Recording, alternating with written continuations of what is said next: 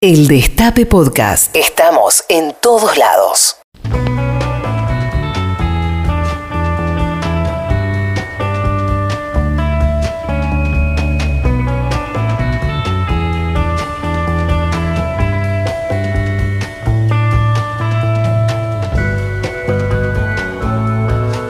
Corría el año 1929 cuando el edificio de la central de Unión Telefónica, la compañía central de Unión Telefónica eh, de la ciudad de Indiana, en Estados Unidos, fue adquirido junto con la empresa por la Indiana Bell Telephone Company, una nueva empresa que se haría cargo de los servicios de comunicaciones en esa urbe.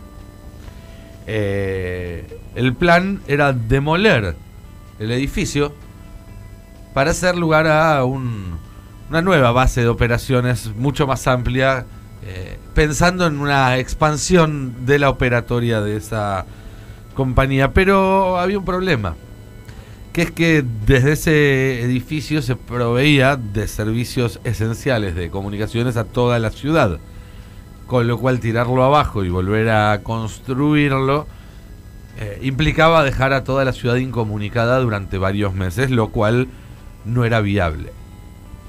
Después de darle varias vueltas al asunto, un arquitecto que trabajaba para el Indiana Bell Company, un tal Kurt Vonnegut Sr., a la sazón padre de Kurt Vonnegut, el famoso escritor, al cual si no leyeron recomiendo muchísimo, sugirió la posibilidad de agarrar ese edificio de 8 pisos y más de 11.000 toneladas de hierro y ladrillos, en el que funcionaba, insisto, la operativa de telecomunicaciones de toda la ciudad, con cientos de trabajadores que iban todos los días, y moverlo. Moverlo sin que deje ni por un día de funcionar moverlo con toda la gente adentro.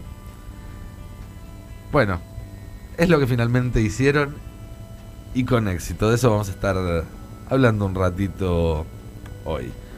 Insisto, imagínenselo o, pueden ver, subir algunas fotos a, a, Instagram, a Facebook anunciando el programa de hoy, donde se ven imágenes del edificio, una mole, 11.000 toneladas de hierro y de ladrillo, 8 pisos de altura eh, que protagonizaron uno de los hechos más fascinantes de la historia de la arquitectura moderna, porque al moverlo, bueno, permitieron que se le agregue, se le adose una segunda estructura de siete pisos y terminara transformándose en lo que fueron los cuarteles ampliados de la compañía, que si no me equivoco siguen en pie hasta el día de hoy.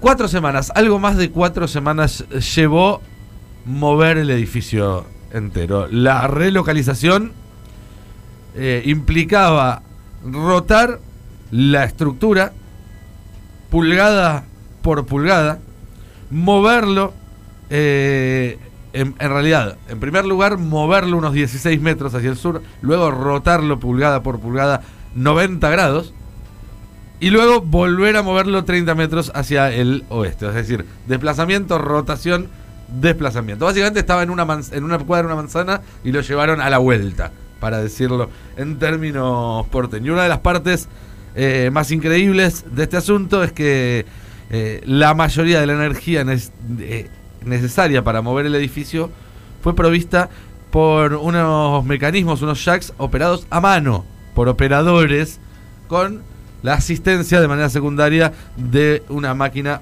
de vapor. Básicamente, eh, lo que se hizo fue armar una especie de carpeta de concreto con una base también de madera que servía como sostén, sobre la cual se montó una serie de mm, jacks hidráulicos de como gatos los que se usan para levantar un auto, eh, hidráulicos y, de, y, ruedas y patines, digamos, eh, que hacían eh, mm, que mientras uno se levantaba y avanzaba lentamente, el otro bajaba. Y de esa manera como que se iba armando como una pequeña caminata, digamos. Eh, eh, insisto, todo manejado por operarios, por obreros que eh, manualmente iban haciendo girar una serie de palancas que eran lo que hacía que todo este sistema se activara. Cada tornillo de estos gatos, de estos jacks gigantes, estaba operado por un grupo de hombres que básicamente lo que hacían era hacer girar una manivela, un arco de 90 grados, seis veces cada 30 segundos. ¿Sí?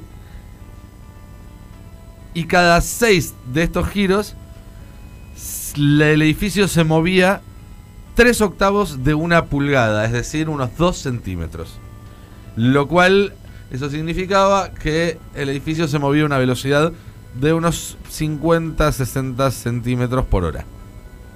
¿Sí? Se iba moviendo medio metro por hora, más o menos. Eh, y la parte de rotar, de pivotear el edificio, se hizo con una máquina de vapor a la cual ataron cables todo alrededor de la estructura. Insisto, vayan a ver las fotos que subí a las redes porque eh, son espectaculares. Eh, en el Instagram arroba Nicolantos, ahí, pueden ver algunas fotos de este proceso. la tarea se hizo con obviamente mucho cuidado y mucha precisión porque el edificio eh, no dejó de operar ni un solo día durante todo este proceso. Y eso implica que las instalaciones de gas, que la calefacción eléctrica, que el agua y que las cloacas de ese edificio se mantuvieron funcionando permanentemente. Lo que se hizo fue aplicar una serie de cañerías flexibles y largas que unían, digamos, la red que venía de la calle con el edificio, de forma tal de que pudieran seguir utilizándose y activas mientras se hacía toda la eh, movida. Eh, obviamente que eh, las tareas continuaban en todos los niveles por arriba del sótano. El sótano estuvo clausurado mientras funcionaba esta mudanza. y hasta hubo que hacer modificaciones para que el ascensor no pudiera bajar más abajo de la planta baja, pero el ascensor siguió funcionando perfectamente durante todo el mes, 30 días que tardó en hacerse todo este proceso.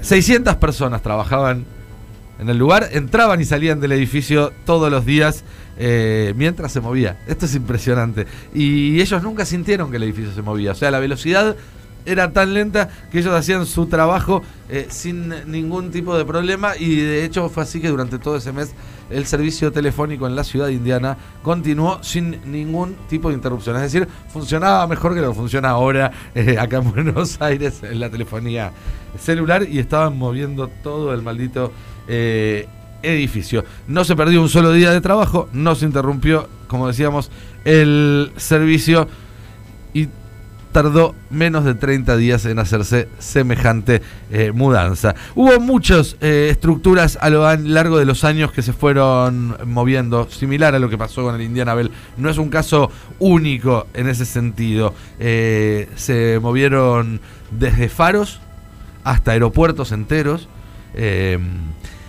En China, por ejemplo, la expansión brutal de las ciudades hace que muchas veces queden en peligro eh, algunos edificios históricos. En China en general es muy poco común encontrar estructuras arquitectónicas que sean anteriores a la revolución cultural. ¿sí? Cuando la revolución de Mao eh, tomó China, arrasó prácticamente con mucho de lo que había antes. Entonces son muy raras las estructuras, las casas, las escuelas, los edificios de 1930, de 1940, eh, ni hablar más viejos. Entonces, cuando alguno de estos pocos edificios que quedan aparece en el medio de algún eh, desarrollo inmobiliario importante en estas nuevas ciudades en China o en estas ciudades que se expanden rápidamente, lo que hacen los chinos es trasladar todo el edificio, sacar el edificio y trasladarlo, eh, utilizando métodos obviamente bastante más modernos que los que utilizaban hace 90 años, claro, hace 90 años fue la mudanza de este, Indiana Bell Company. Y en la Argentina también hubo en su momento un proyecto para mudar un edificio. Cuando se estaba planeando la ampliación de la avenida 9 de Julio, que se iba a transformar en una autopista norte-sur, uno de los principales problemas era el edificio del Ministerio de Obras Públicas, donde hoy funciona el Ministerio de Desarrollo Social y el Ministerio de Salud, ahí en la avenida 9 de Julio y Belgrano. Lo ubicarán porque es una mole, porque tiene la cara de Vita mirando para los dos lados. Eh, bueno, hubo un proyecto que incluía al principio se pensó en demolerlo, luego no, y hubo un proyecto que incluía levantarlo y mudarlo todo eh, y que quede sobre la mano norte, sobre Cerrito, eh, en vez de quedar en el medio de la avenida. Eh, bueno, finalmente nunca se llevó a cabo, pero acá en la Argentina también estuvimos a punto de mudar una mole y hubiera sido muy divertido verlo de cerca. Bueno, esta ha sido la historia de hoy, no importa cuán grandes son, siempre se los puede mover. Reviví los mejores momentos de la radio. El Destape Podcast.